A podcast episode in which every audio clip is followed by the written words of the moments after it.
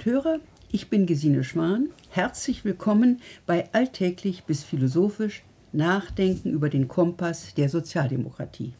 Und ich bin Ralf Stegner, Bundestagsabgeordneter aus Schleswig-Holstein. Ich bin gegenwärtig die Vorsitzende der Grundwertekommission. Und in diesem Podcast wollen wir nachdenken über die Sozialdemokratie, die Welt und alles, was dazwischen ist. Und das ist eine Menge. Also, heute ist der 14.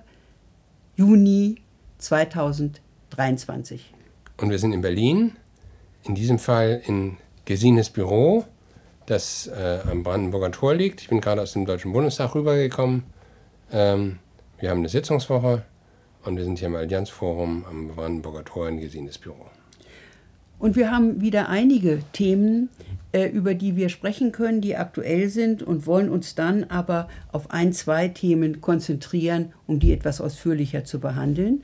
Aber ein Thema, was natürlich auch auf der Hand liegt, ist die Lage in der Ukraine. Kannst du dazu etwas sagen? Ne, es ist ja so, dass wir diesen furchtbaren Angriffskrieg seit 14 Monaten haben. Und man muss immer wieder sagen, äh, dass wir nicht vergessen dürfen, dass man sich an den Krieg nicht gewöhnen darf. Das Krieg bedeutet Zerstörung, jeden Tag Tod, Vertreibung, Vergewaltigung, viele andere Dinge, die mit Kriegen verbunden sind, Kriegsverbrechen. Und zu diesen Kriegsverbrechen ist jetzt ein neues hinzugekommen, nämlich, dass dieser Staudamm, der Kachowka-Staudamm, gesprengt worden ist. Das ist eine riesige ökologische Katastrophe, der auch Menschen das Leben gekostet hat, der ihnen die Existenz nimmt. Und äh, wo im Grunde genommen die Naturgewalten als Waffe eingesetzt werden gegen die Menschen. Das ist eine weitere Grausamkeit in diesem Krieg. Und das gehört uns auch zu den Dingen, von denen ich fest davon überzeugt bin, dass wir uns kümmern müssen, dass die äh, entsprechenden Gerichte, die Kriegsverbrechen verfolgen in Europa, in Den Haag und anderswo, dass sie sich dieser Dinge annehmen. Äh, das gilt auch für die bisher schon begangenen Kriegsverbrechen in der Ukraine. Ähm, und dass dem nachgegangen werden muss. Im Augenblick steht die Hilfe im Vordergrund, die geschieht durch Hilfsorganisationen, da sind auch die Deutschen beteiligt. Aber trotzdem, für viele Menschen ist es eine ganz furchtbare Perspektive und es beeinflusst wohl auch den Kriegsverlauf.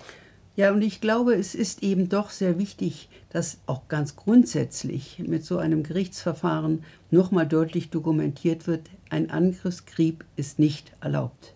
Das, was dort geschieht, dieser völkerrechtswidrige Angriffskrieg, durch Russland, durch Putin, der ist nicht erlaubt. Das muss, glaube ich, nochmal bekräftigt werden. Es ist für uns selbstverständlich, aber es ist eben durch diesen Kriegsausbruch äh, wieder für viele ungewiss geworden, vor allen Dingen in einigen Teilen der Welt, aus Perspektiven, die man auch nachvollziehen kann, aber eher indifferent.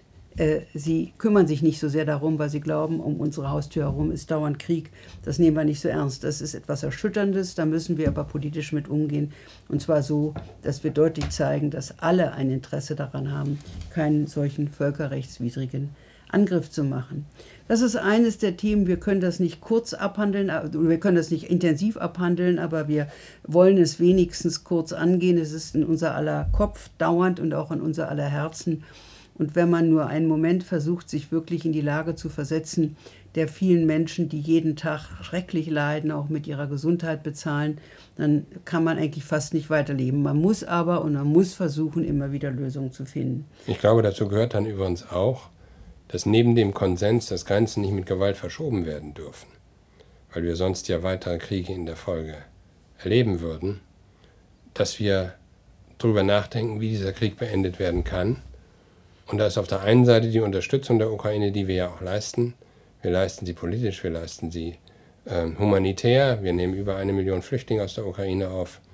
Ähm, wir leisten sie ökonomisch, wir leisten sie auch militärisch, um die Verteidigungsfähigkeit zu stärken. Wir liefern Abwehrwaffen, damit Drohnen abgeschossen werden können, die sonst zivile äh, Häuser und Krankenhäuser treffen und Einrichtungen treffen und, und Menschen verletzen oder umbringen. Ähm, aber Neben all dem geht es auch darum, zu versuchen, den Krieg zu beenden. Und da ist es gut, dass es Initiativen gibt von afrikanischen Staaten, von südamerikanischen Staaten, auch von anderen, möglicherweise China, wo das Ziel sein muss, dass Russland beeinflusst wird in dem Sinne, dass dieser Krieg ein Ende findet und man zu Verhandlungen kommen kann, äh, die eben nicht legitimieren, die Grenzen verschoben zu haben. Aber das ist eine schwierige Sache und da wird über die Details gestritten. Ich glaube in der Tat auch, dass jedenfalls die Interessen Putins am ehesten getroffen werden, wenn solche Initiativen aus dem Süden kommen und nicht äh, von, aus dem Westen. Aber äh, aus dem Westen werden sie auch immer wieder unternommen, nach allem, was ich höre, und sie sind erfolglos. Man muss dann die schwierige Unterscheidung machen, was davon sind eher äh, instrumentalisierte Vorstöße, auf die man nicht eingehen sollte, aus verschiedenen Gründen. Man muss nicht auf alles eingehen. Und was davon sind Vorstöße, auf die man eingehen sollte, um sozusagen Klartext herauszubekommen. Was davon ist jetzt nur Propaganda und was kann man weiterverwenden. Fakt ist jedenfalls, dass am Ende bei Kriegen es immer so ist, dass sie durch Verhandlungen hinter verschlossenen Türen enden. Und das, was Gesine vorhin angesprochen hat, ist ja ein Punkt. Es gibt ja Staaten, die die Sanktionen nicht mitmachen. Nicht, weil sie den Angriffskrieg richtig fänden, sondern weil sie sagen, ihr könnt euch das leisten, wir nicht, bei uns steigen die Lebensmittelpreise. Und wenn Afrikaner jetzt zum Beispiel verhandeln, tun sie das auch deswegen, weil sie ahnen, dass wenn wir kein Getreideabkommen hinkriegen, wenn das nicht verlängert wird, was es jetzt gibt, äh, und in den beiden Markt die Flutkatastrophe trägt dazu bei, die äh, Ernten massiv auch zu treffen. Äh, die Ukraine ist ja einer der Hauptlieferanten für Getreide. Dass das eine neue Hungersnot in afrikanischen Ländern auslösen kann. Und deswegen gibt es unterschiedliche Gründe, warum solche Verhandlungen unternommen werden. Aber wie dem auch sei, ich glaube, alles, was dazu beiträgt, äh, Druck auf Russland auszuüben, ist gut. Und deswegen wünsche ich mir, dass nicht nur über Militärlogik gesprochen wird, äh, sondern auch darüber, und darüber gehen die Meinungen teilweise auseinander, darüber wird gestritten, aber jedenfalls sollten wir uns nicht an den Krieg gewöhnen und glauben, dass es eine Perspektive für viele Jahre ist, weil das will ich gern abschließend zu dem sagen, wir ja nicht nur den Krieg auf dem Schlachtfeld haben, der schlimm genug ist, sondern wir auch eine Auseinandersetzung über die öffentliche Meinung in den westlichen Demokratien haben. Und das ist eine labile Veranstaltung, wie man in den USA im Wahlkampf sehen kann, aber auch anderswo. Und da gibt es keine Garantien. Und es ist auch unsere Aufgabe, dafür zu sorgen, dass die Ukraine die Hilfe bekommt, die sie braucht. Und dabei sind wir auch apropos bei den USA, denn auch äh, dieser Partner ist ja ganz entscheidend für den Umgang mit dem Ukraine-Krieg, aber er ist überhaupt ganz entscheidend für den weiteren Gang auf diesem Globus und da stehen in absehbarer Zeit Präsidentschaftswahlen an. Es ist relativ klar, dass ich in Europa außer den Rechtsradikalen keine kenne, die sich darauf freuen würden, dass Trump dort gewählt wird. Biden ist in meiner Sicht ein Präsident, der trotz relativ hohen Alters beachtlich gut Kurs hält äh, in dem Versuch, Innenpolitik und Außenpolitik zu balancieren und in der Außenpolitik auch die verschiedenen Gesichtspunkte. Ähm, ob er und der auch viel Erfahrung hat und in der Innenpolitik doch auch diese Schuldenfrage auch man, wenn manche sagen, das sei eine Routinefrage jedes Jahr, aber so ganz sicher ist es nie, diese Schuldenfrage geklärt hat in, und die, die Liquiditätsfrage in, in dem amerikanischen Haushalt. Wie siehst du das? Äh, ist er eher eine Hoffnung oder glaubst du, dass er durch sein Alter zu sehr belastet ist? Ich glaube, äh, dass er im Augenblick der beste Präsident ist, den wir uns wünschen können. Er ist sehr europafreundlich, hat all die Qualitäten, die du beschrieben hast. Und er ist, glaube ich, auch der Einzige, der die Demokratische Partei im Augenblick eint.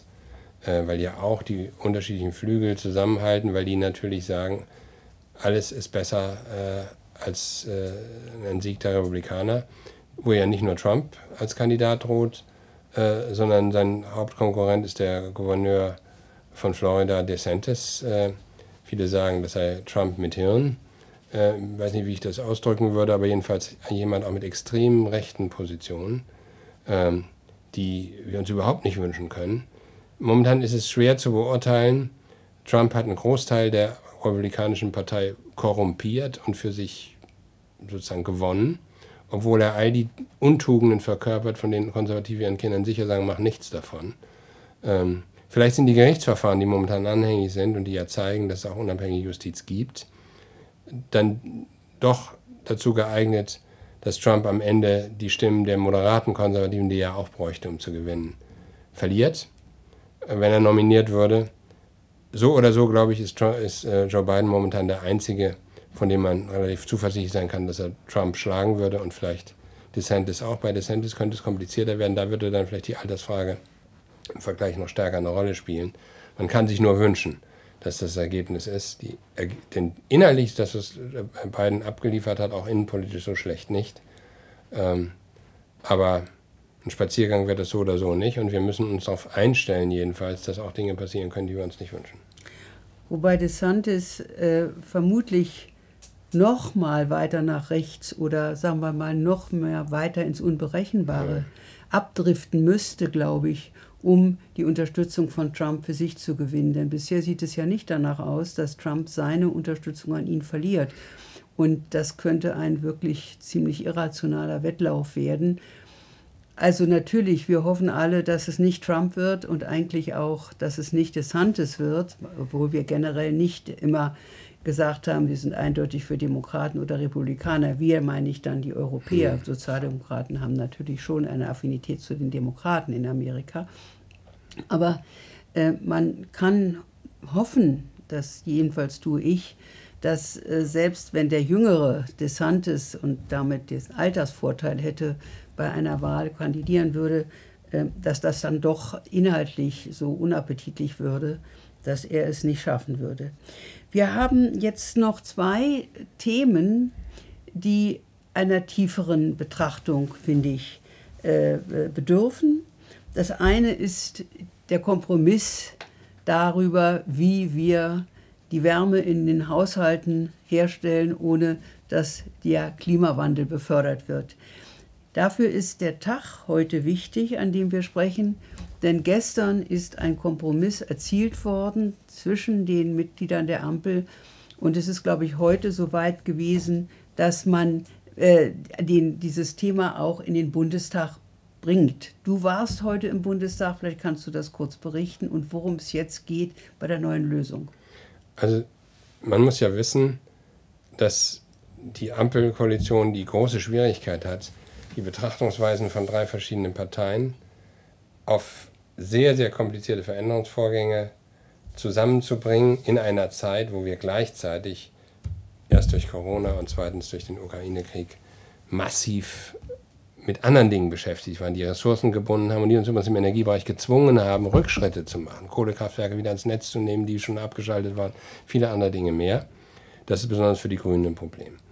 Und wenn man ehrlich ist, wird man sagen müssen, in den letzten Wochen und Monaten war der öffentliche Streit darüber, wie wir das machen sollen, anfangs noch ganz in Ordnung und verständlich, aber am Ende dazu geeignet, denjenigen zu helfen, die als Populisten gegen Klimaschutzpolitik sind oder wie die Konservativen mit Atomenergie oder anderen Sachen aus der Kiste kommen und eigentlich die Wende nicht wollen. Die alle drei Ampelparteien wollen, mit etwas unterschiedlichen Ansätzen. Ich sage es mal grob gesagt, die FDP sagt in vielen Punkten, das regelt der Markt. Die Grünen sagen in manchen Punkten, wir müssen das tun, Klammer auf, egal was es kostet.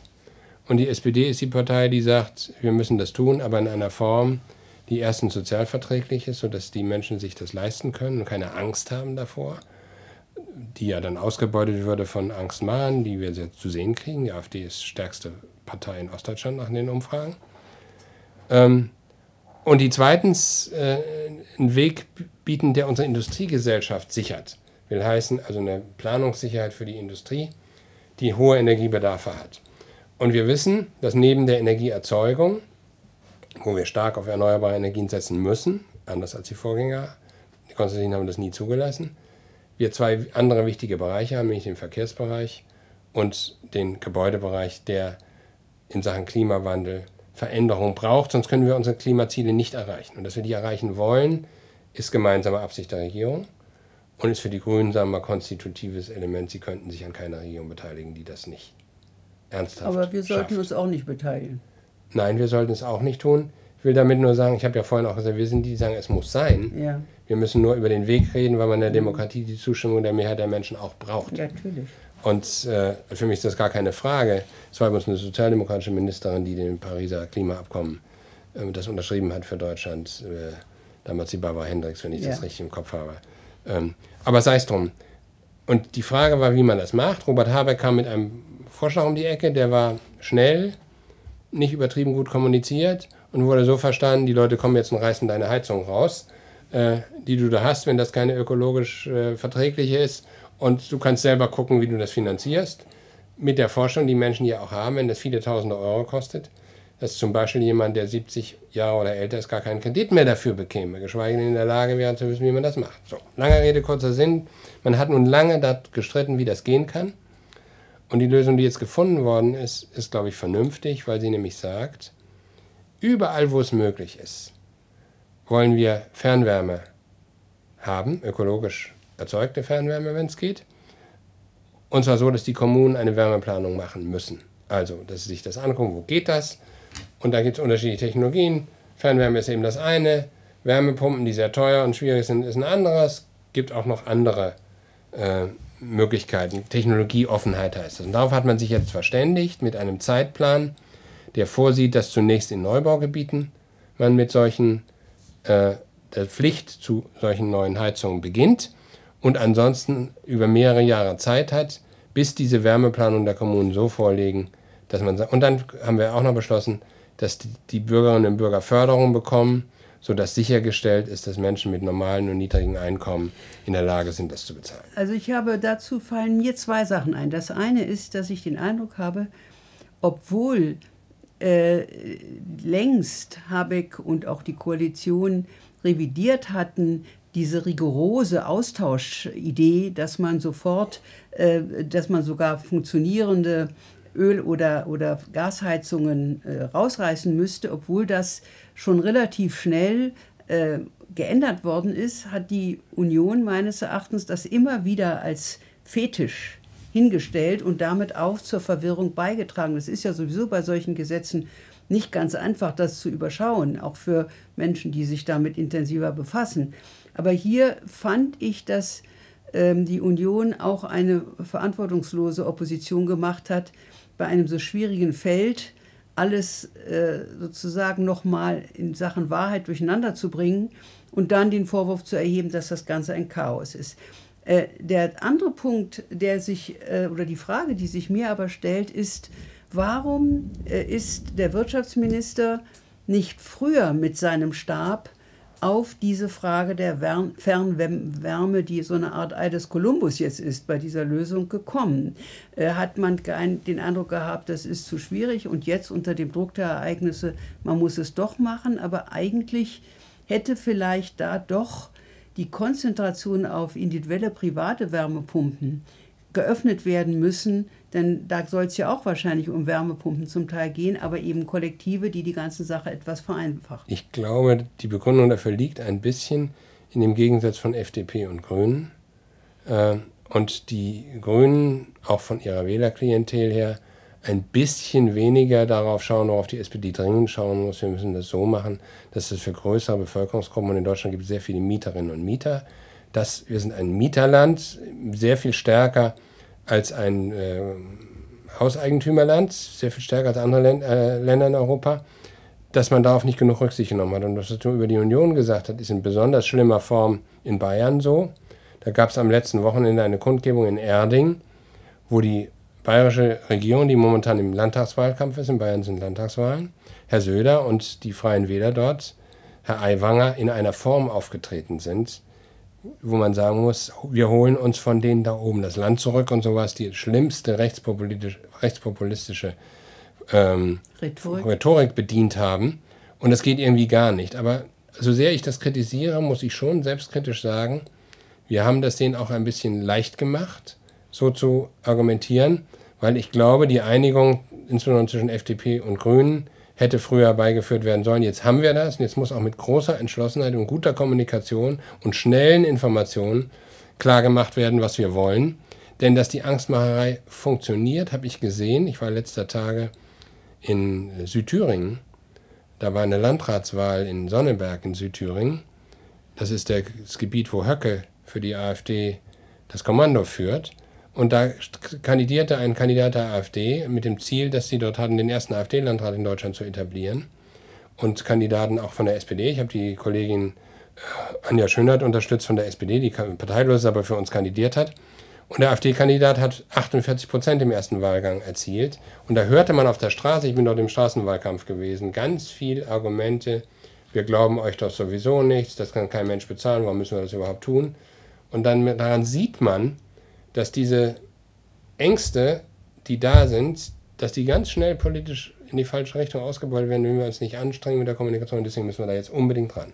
Naja, das ist schon schön als Folgerung, dass wir jetzt unbedingt dran müssen. Allerdings diese Gefahr ist ja schon längst absehbar. In Cottbus hat der Oberbürgermeisterkandidat 33 Prozent ja. bekommen.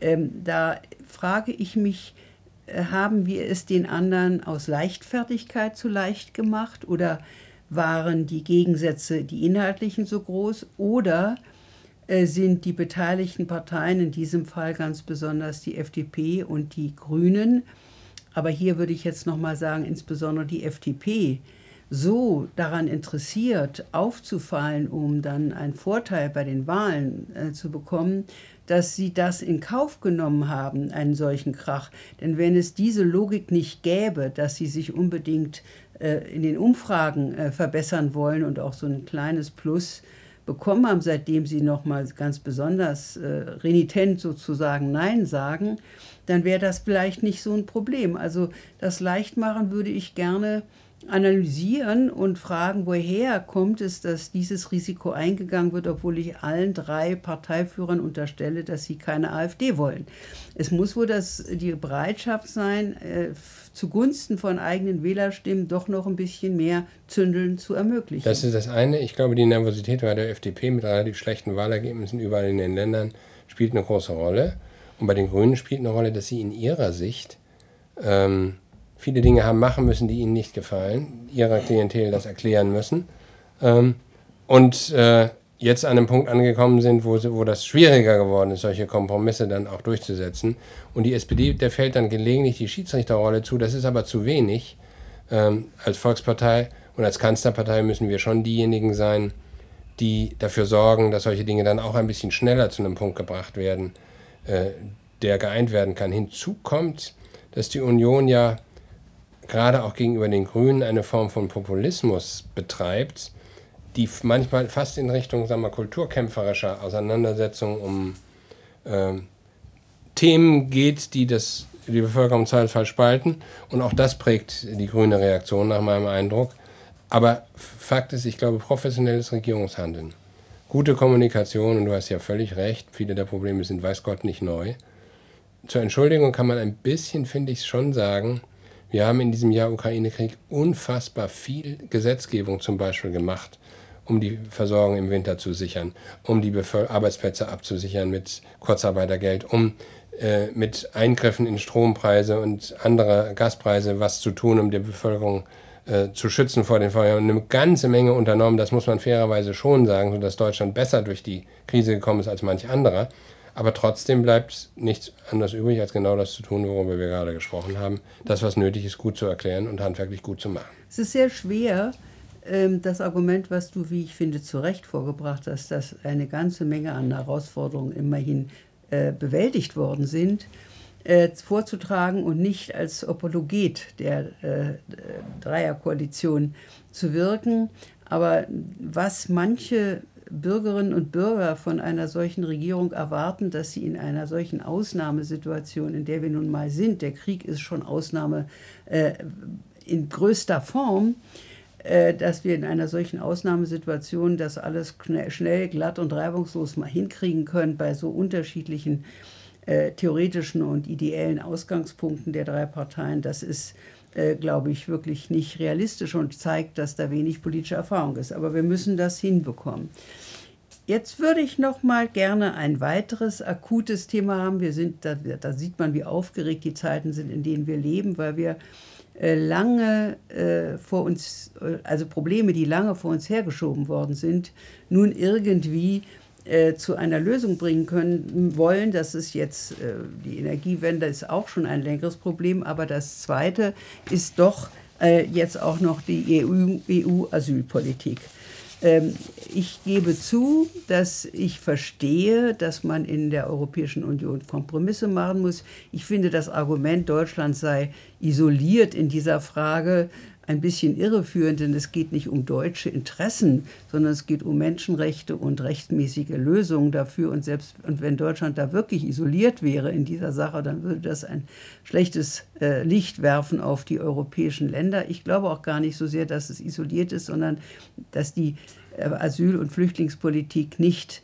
äh, fantasievoll genug, mit genug Ideen geführt worden ist, nicht genug mit der Bereitschaft, out of the box zu denken und sich andere Verfahren äh, zu überlegen, insbesondere grundsätzlich die nicht nur mit Abschreckung gegen Geflüchtete und nicht nur mit negativen Sanktionen gegen europäische Nachbarn, mit finanziellen zu arbeiten, sondern äh, auch an positive Interessen, an Kooperation auf allen Seiten, sowohl auf der Seite der Einheimischen als auch der Geflüchteten und als äh, auch auf der, äh, der Seite derer, die dann schließlich aufnehmen, zu operieren, also gemeinsam Interessen zu finden und da gegebenenfalls Win-Win-Situationen herzustellen. Das ist leider meines Erachtens nicht genug passiert. Ähm, was jetzt als Asylkompromiss, das ja nur des Europäischen Rates bisher äh, in die Öffentlichkeit gekommen ist und was Grundsatzbeschlüsse des Europäischen Parlaments schon mal zur Grundlage hat, aber noch keine Detailbeschlüsse, was also im Trilog nochmal wiederum mit zwischen Kommission, äh, Europäischem Rat und äh, Europäischem Parlament noch sozusagen präzisiert und auch in Feinabstimmung gebracht werden muss. Das ist etwas, wovon ich skeptisch bin, ob es funktioniert. Das will ich ganz offen sagen. Aber vielleicht hast du da eine andere Meinung.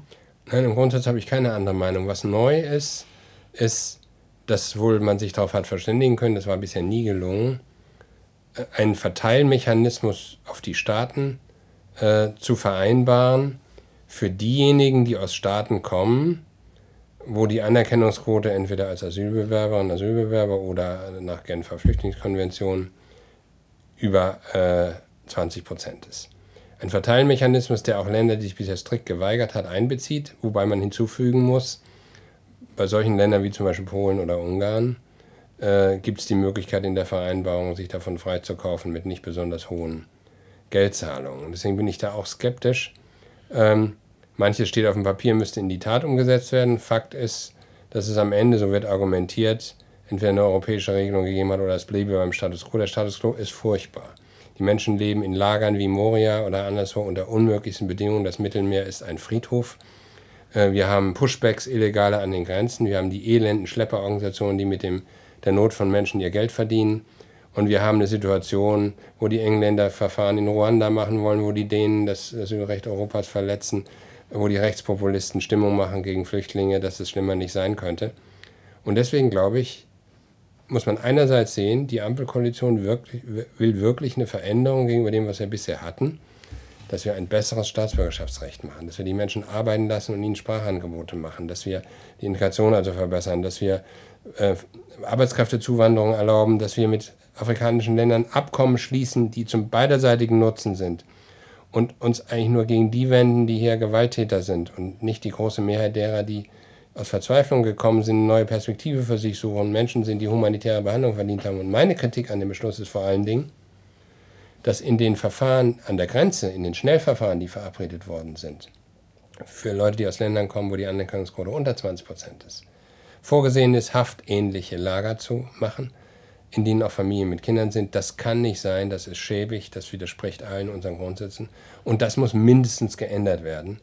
Ähm, wenn jetzt das Verfahren mit dem Europäischen Parlament in Gang gesetzt wird. Na, ich würde da noch mehr verlangen. Also Mindestens habe ich. Ich glaube, ja, das äh, habe ich auch gehört, aber das ist also kein Aber, sondern Nein. ich würde darüber hinaus, vielleicht mit deinem Einvernehmen, das nehme ich fast an, ähm, verlangen erstens, dass in diesen Zentren sowohl kostenloser Rechtsbeistand sofort wirklich geliefert wird und nicht nur ein Zettel hingereicht wird, ihr könnt einen beantragen, denn Unbedingt. das würde nicht wirksam sein. Und aber auch, dass NGOs Zugang haben zu ja. diesen Zentren, um das transparenter zu machen, was da geschieht und um auch Beratung und Hilfe zu ermöglichen für die Geflüchteten. Das ist das eine. Aber mir kommt die Idee, ob man nicht versuchen sollte, in der Geschichte gibt es ja eigentlich am ehesten politischen Fortschritt nicht durch irgendeinen Knall, nicht mal durch eine große Revolution, weil dann oft die alten Strukturen wieder hochkommen, wie wir an vielen Studien der Französischen Revolution sehen, sondern dadurch, dass man in Einzelschritten, die man ausprobiert, in Pilotschritten äh, schaut, dass man systemische Verbesserungen vorbereitet, die dann auch übernommen werden können und wie man so sagt, skaliert, also weiter ausgeweitet werden können. Und ich wäre sehr glücklich, wenn man für diejenigen, die in diese Zentren kommen, einen positiven Anreiz brächte, dass sie eine Chance haben, wenn sie akzeptiert werden, für das Asylverfahren und dann am Ende auch am Ende ihres Aufenthaltes dort äh, die Berechtigung des Asyls haben, dass sie dann in einem konstruktiven Matching-Verfahren mit äh, europäischen Kommunen von den Nationalstaaten äh, positiv abgesegnet, wahrscheinlich einer Koalition der Willigen, äh, dass sie dann äh, sich äh, überlegen können, wohin sie wollen, wo für ihre Lebenssituation besondere Chancen sind, so wie auch die Kommunen in diesem Matching-Verfahren angeben können, was sie bieten können, aber auch was sie an Arbeitskräften und so weiter brauchen, sodass man nicht einfach umverteilt und dann alle äh, gucken müssen, wie man damit fertig wird, sondern dass man von vornherein für beide Beteiligte Interessenlagen berücksichtigt und auch damit die Bereitschaft zur Integration gerade in den Kommunen vergrößert. Wir haben da schon erste Pilotprojekte und die geben einen positiven Eindruck davon. Das würde ich mir wünschen. Wir müssen mal sehen. Äh, es ist ja immer in der Politik so, es gibt Niederlagen. Ich empfinde das einerseits so und Nancy Faeser hat das ja auch zum Teil so empfunden, weil ihre europäischen Kollegen es nicht anders haben wollten. Aber man muss immer wieder versuchen, daraus positive Schritte zu machen. So verstehe ich jedenfalls reformistische Politik. Und vielleicht, wenn wir das gut durchdenken und gut anbringen, kommen wir da sogar dann einen Schritt weiter. Und dieser Vorschlag, dieser kluge Vorschlag, den Gesine ja schon länger gemacht hat, den kenne ich nicht nur, sondern den finde ich auch großartig. Und ich habe gestern in der Fraktion auch so argumentiert, dass das ein Angebot sein könnte an die Länder wie Orban und Kaczynskis, hier Polen und Ungarn, die nicht mitmachen wollen, dass man nicht die Staaten zwingt. Die machen da nie mit, jedenfalls nicht auf absehbare Zeit, sondern dass wir machen das über Kommunen, die diese Bereitschaft haben, die dann auch das Geld kriegen müssen äh, damit das durchgeführt werden kann. Und mit so kleinen positiven Beispielen könnte man es in eine Richtung bringen, die es jedenfalls nicht mehr erlaubt, mit Hetze gegen Flüchtlinge und einer Abwehrbewegung mit schrecklichen Ergebnissen ja dann auch äh, zu etwas zu führen, wo im Grunde genommen niemand was davon hat. Und wo schon gleich gar nicht die humanitären äh, Grundwerte, die wir haben, und europäisches Recht beachtet werden. Allerdings glaube ich ehrlich gesagt nicht, dass in einer ersten Stufe Orban und Kaczynski erlauben werden, dass ihre Kommunen, die sich ja längst öffentlich bereit erklärt haben, Geflüchtete aufzunehmen, dass ihre Kommunen die Erlaubnis bekommen, diese Geflüchteten aufzunehmen und sogar auch noch das Geld dafür einzustreichen. Denn äh, was der, der Gedanke ist, dass ja die Kommunen nicht nur die Integration bezahlt bekommen sollen, sondern in derselben Höhe auch eigene Investitionen unabhängig von den Geflüchteten machen sollen. Aber Orban wird das nicht erlauben. Er dreht ja, wo er kann, den Kommunen den Geldhahn ab. Aber vielleicht kann man es erstmal über den Umweg von Staaten und Regierungen, die damit einverstanden sind, äh, praktizieren, zeigen, dass es interessant ist und damit ein positives Anreizsystem etablieren, weil ich mehr für positive Anreizsysteme bin als für Verbote und negative Sanktionen. Ich glaube, sie sind wirksamer und sie appellieren an Interessen.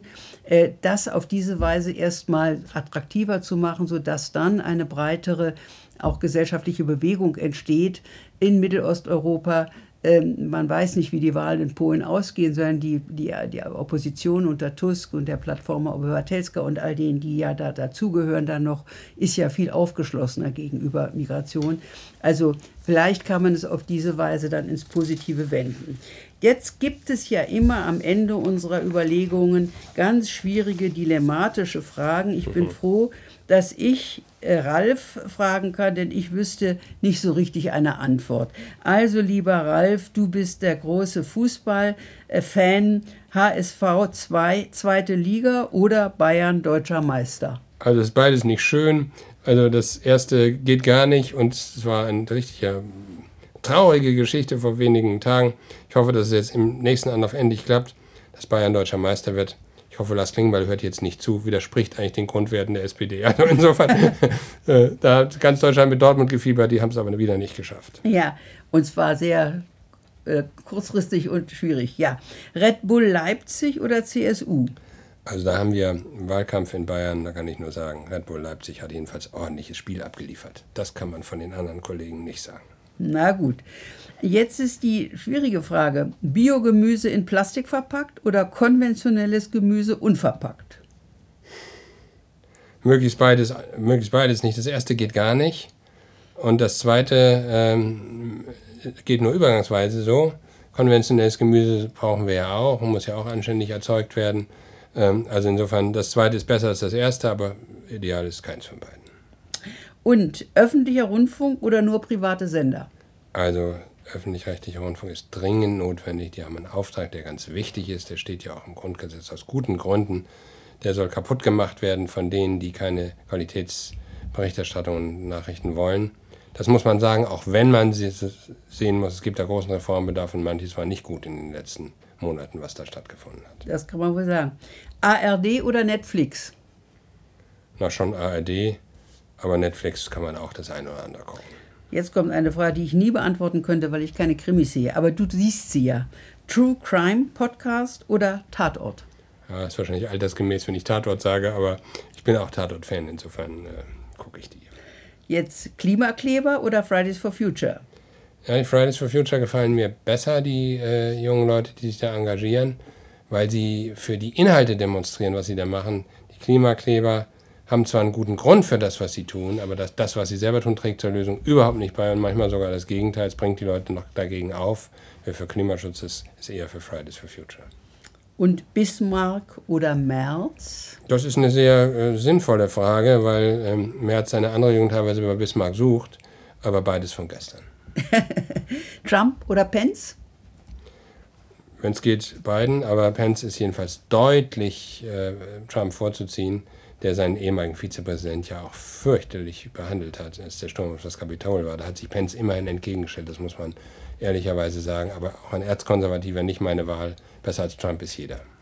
Trump und DeSantis ist damit schon beantwortet. So ist es, Biden ja. ist die Antwort. Washington oder New York? Ach, ich habe in Washington meinen Sommer verbracht, der ganz wundervoll war. Und Washington ist schon eine sehr interessante Stadt, aber New York ist natürlich, wer da einmal weggeflogen ist von Kennedy Airport am Abend, wenn die Sonne untergeht, äh, der weiß, das ist schon auch faszinierend. Beides muss man ab und zu haben. Das ist wahr. Vielen Dank, dass ihr uns zugehört habt und abonniert gerne unseren Kanal auf Spotify, YouTube oder Apple Podcasts. Und so verpasst ihr definitiv keine weitere Folge. Macht's gut, bis bald. Tschüss. Tschüss auch von mir. Alles Gute.